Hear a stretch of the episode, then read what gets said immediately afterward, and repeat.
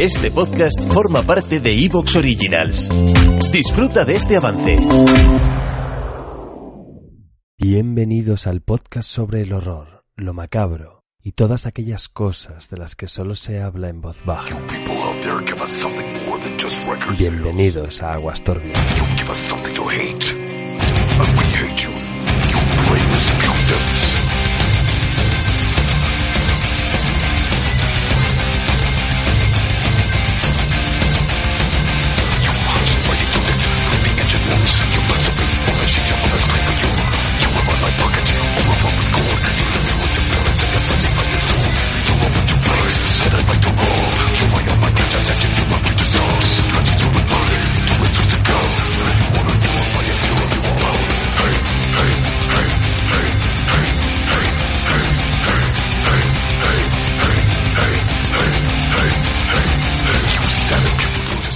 Conbagua, turbios y turbinas, y bienvenidos a un nuevo volumen de J Horror aquí en Aguas Turbias. Vamos otra vez, ya sabéis, a ese país que amamos y a hablar de temas que ahora son muy candentes, de primera eh, actualidad, ya que vamos a hablar, pues ya sabéis, de la soledad, ¿no? De cómo, aunque la tecnología está aquí, aunque ahora estamos los tres juntos, ¿no? De alguna manera, gracias a eso, pues sinceramente no puedo tocar no puedo tocar a ninguno de los compañeros. No puedo sentir su aliento en mi en mi cabeza en estos pelos que cada vez se hacen más y más largos.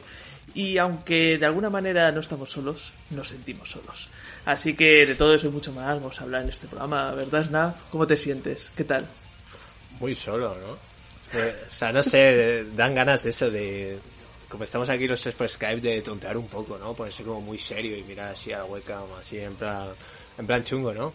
Vamos a hablar de la soledad, ¿no? Vamos a hablar de una, de, una obra, yo creo que muy, muy enigmática. ¿No, no opinas así? ¿Aneke? David. Eh, sí, sí, es... Estoy un poco desubicado. Mm, Japón. Por, por todo lo que, por todo Eh, lo que he Japón, estado Japón, viendo. eh, Japón. Sí, sí. Eh, pero, pero sí, vamos a hablar de una obra muy enigmática, bastante conocida creo en el mundo del G-Horror, Eh, pero luego vamos a hablar también de, de lo que pasó cuando alguien, Salariasa nos lo explicará, vio estas películas y pensó que lo mejor que podían hacer con ellas es un remake norteamericano y una serie de secuelas.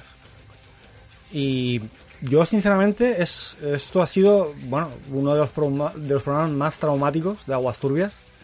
Estoy completamente Eh, de acuerdo, ¿eh? Y bueno, pero lo estaba pensando ahora. Esas películas igual no nos han sumido en el estado en el que están esos seres que deambulan por la Cairo original. Porque a mí me, me- me hacían sentir así, triste, solo.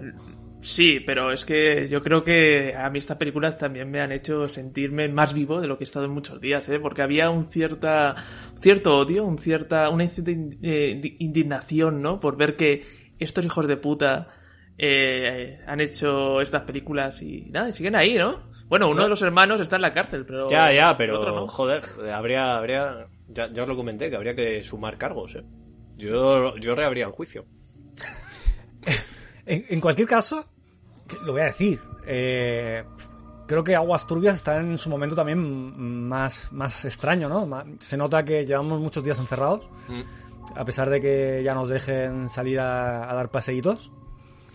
Pero A mí me marcó mucho lo que dijiste en la cola, tío. Eh, y mira, te hago publicidad, gilipollas. Eh, eso de, pero si yo normalmente no salgo a pasear, ¿para qué coño voy a salir a pasear ahora ahí como un borrego con no sé cuántas mil personas rodeándome, tío? Yo quiero estar en la soledad de mi pantalla, tío.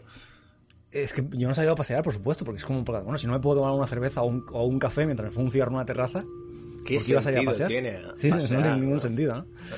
Em, bueno, lo que quería decir es, tenemos a Salariasa, eh, que lleva el pelo ya que le llega prácticamente mm, a la altura de los pezones. Ah, es- no, bueno, pezones yo creo que ya ha llegado, ¿eh? Oye, Eh, ¿sí? a- Ahora vamos pues, a ver si llega el culo, ¿sabes? O sea, eh, claro, yo creo que dentro de poco podríamos hacer el nacimiento de Venus, pero con salariasa, ¿sabes? Saliendo ahí de su conchita. ¿Estás teniendo ya ese problema de, de hombre que tiene pelo largo, que es que cuando te duchas se te quedan los pelos en, en la raja del culo? Mm, No, eh, no, tío. no, no, ahí hace, hace, un poco de velcro, ¿sabes? Pelo contra pelo y tal, y luego te estás limpiando y dices, uy, este pelo tan eh, largo. Vamos, eh, David, no sé cómo te limpias tú en la ducha, pero yo, ¿sabes? Me cojo los dos cachetes y por, y, por dentro, ¿sabes? Limpio también, ¿sabes? Bueno, pero yo qué sé, a veces yo intento ser, creo que soy una persona bastante higiénica, pero a veces pasa eso. Bueno, por otro lado, tenemos a Snaf, que está teniendo una crisis de adolescencia y se ha pintado las uñas de negro. Lástima que no podáis verlo, pero es completamente cierto. Eh, estás escuchando ahí Sister of Mercy y cosas de estas. eh, ¿Cómo se llaman estos? Ay, no. Eh, joder, no me sale. Avenged Sevenfold. no, no, no, no, quería, no quería, no quería insultarte. Y bueno, yo, con mi, yo sigo con mi bigote. Es decir, eh, desde luego algo está pasando en el planeta Tierra. porque esto no es normal. Y, y, bueno, quería decir también, ya que estamos aquí, que. bueno, no sé si os parece bien que lo diga yo o, por, por nada más, ¿no? Pero bueno. habíamos anunciado que en un principio para este nuevo volumen dedicado al G-Horror, al, terror japonés eh, de finales de los 90, bueno, mediados finales de los 90, no, principios de los 2000. Principios de 2000. ¿Cómo, cómo? Finales. 2001 es la Cairo original. No, hombre, pero cuando hablaba yo de G-Horror me refería a todo el, al género, ¿vale? Ah, vale, sí, sí, sí, no, eh, Ringu 98. Exacto. Eh, esto lo, acotaba, ya me estoy enrollando como un hijo de puta. Acotaba también porque muchas veces la gente califica de G-Horror a cualquier cosa que sea terror japonés. Y, en realidad G-Horror es el fenómeno de de repente eh, salen una serie de películas que tienen cosas en común. Eh, es, una, es una etiqueta complicada con la que trabajar, ¿no? Eh, de hecho, tengo algunas declaraciones de Kiyoshi Kurosawa al respecto. Pero bueno, creo que lo que querías decir es que... Era otra cosa. Íbamos a ser cuatro... claro, claro, iba, a venir... Iba, iba, a venir, habíamos anunciado, iba a venir Molinsky. Finalmente, eso no ha podido ser.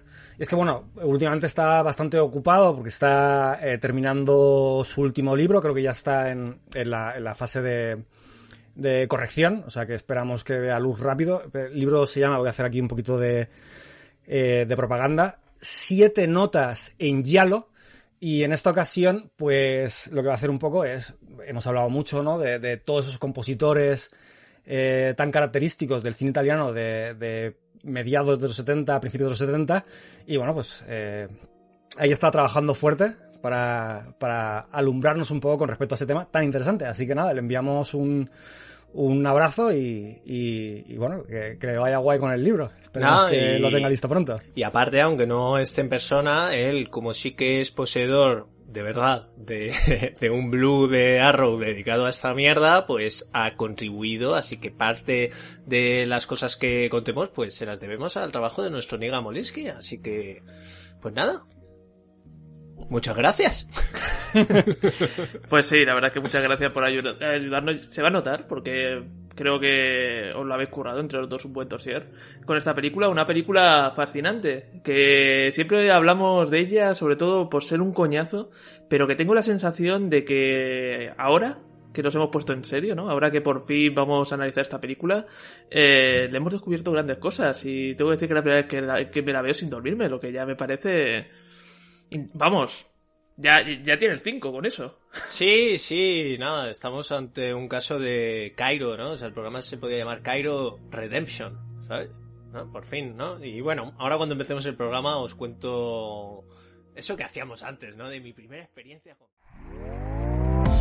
¿Te está gustando lo que escuchas? Este podcast forma parte de Evox Originals y puedes escucharlo completo y gratis desde la aplicación de Evox.